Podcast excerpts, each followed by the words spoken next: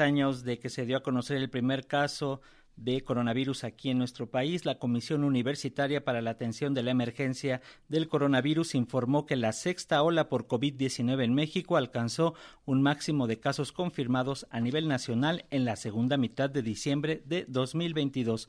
Pero para abundar más al respecto, agradecemos que nos tome la llamada el doctor Mauricio Rodríguez Álvarez. Él es académico de la Facultad de Medicina y vocero de la Comisión para la Atención de COVID-19 de la UNAM. Doctor, muy buenos días, bienvenido. Hola Francisco, muy buenos días, saludos al auditorio, gracias por invitarnos. Pues ya tres años de este primer caso, doctor, recordarás, hemos estado aquí platicando continuamente contigo, quien amablemente nos has dado luz en este tema. ¿Cómo lo ves a la distancia? ¿Quién hubiera pensado todo lo que hemos vivido con este coronavirus, con este COVID-19?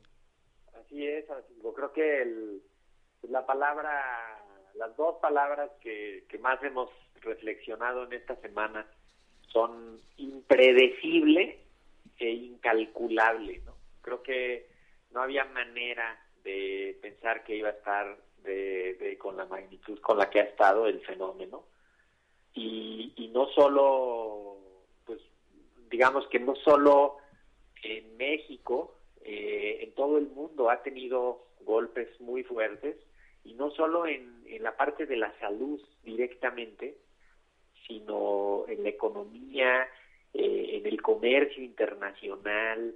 Eh, ha sido un fenómeno pues complejísimo que pues afortunadamente parece que empieza a estabilizarse y seguramente en los siguientes meses vamos a tener un escenario mucho más favorable.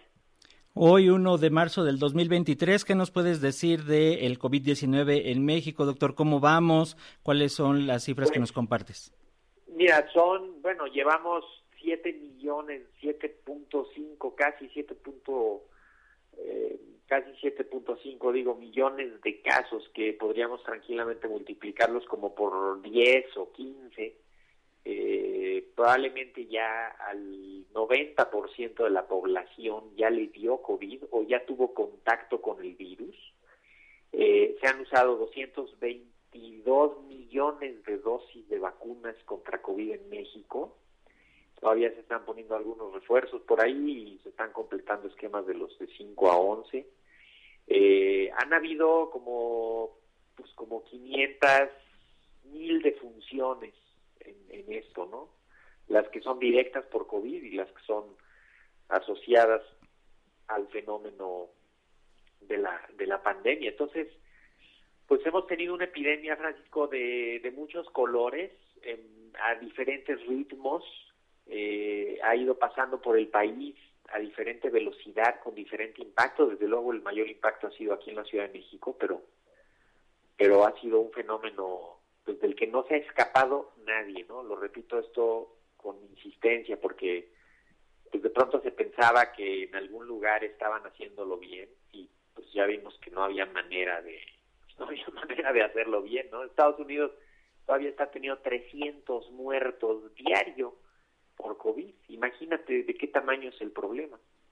Sí, efectivamente, y al ser un virus nuevo a todo el mundo, como bien señalas, agarró desapercibido y todo fue saliendo sobre la marcha. Recuerdo muy bien esos meses complicados en donde había una incertidumbre total y veíamos solamente el número, desgraciadamente, de personas fallecidas. ¿Qué aprendimos? ¿Qué tenemos que haber aprendido en esta pandemia, doctor? Pues mira, uno muy importante es que necesitamos fortalecer nuestro sistema de salud. Se necesita una inversión descomunal sin, sin precedentes para, para poner al día y para mejorar el sistema de salud. ¿no? Está en condiciones eh, muy deterioradas, ya estaba en condiciones muy deterioradas y ahorita pues está peor porque le pasó esto por encima.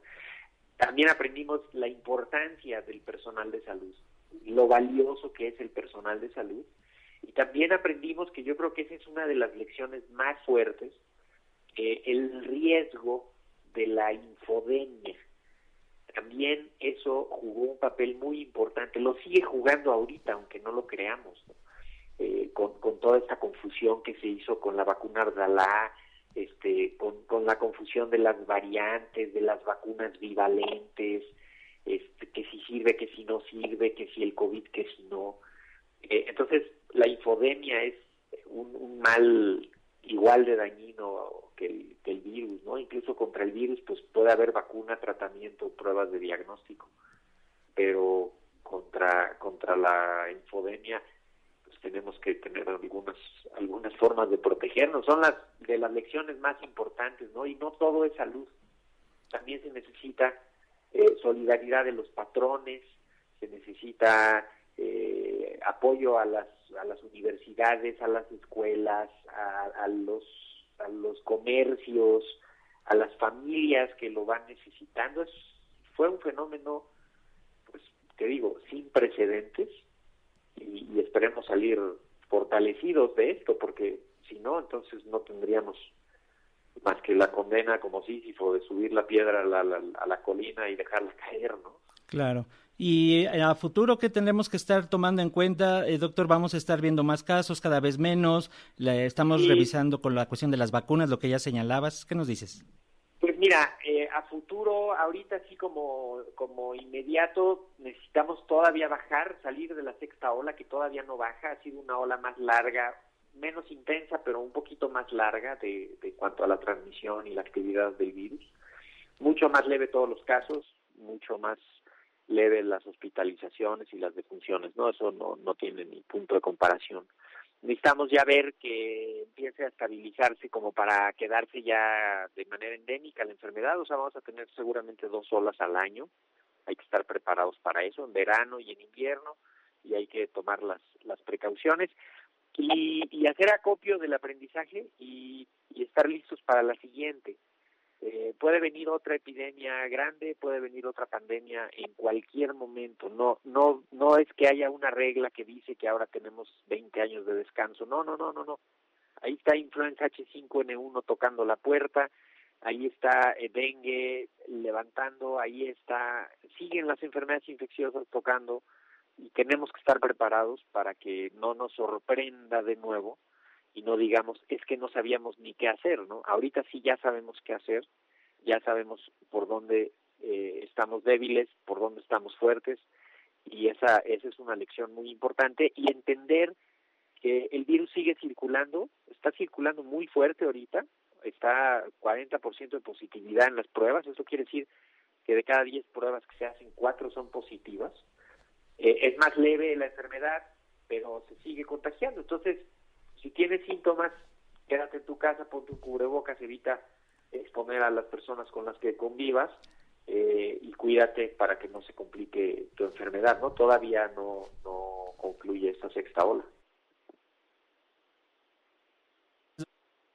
Es lo que debemos de tener en cuenta y lo que bien, bien señalas, hay que continuar con nuestros cuidados habituales y ya sí. tendremos que haber aprendido mucho de la importancia de el, el lavado de manos continuo eh, y evitar lo más posible el contacto físico en estos momentos donde pues, todavía los cambios de temperatura, ¿no, doctor? Nos están afectando. Sí, la, mira, la ventilación, el aislamiento y, y el uso de cubrebocas en situaciones de riesgo, o sea, todas las consultas y todos los servicios de salud que sean con, con cubrebocas, eh, las clases con muchas personas en un salón, las reuniones presenciales con muchas personas en la sala de juntas o en, la, en el sitio donde están reuniéndose, eh, los auditorios, los cines, todo eso, pues mejor protegerse con el cubrebocas ahorita todavía en lo que en lo que termina de bajar la ola, el transporte público. Por eso el comunicado que mencionabas al inicio de la, de la nota eh, refrendamos desde la UNAM pues todavía las medidas básicas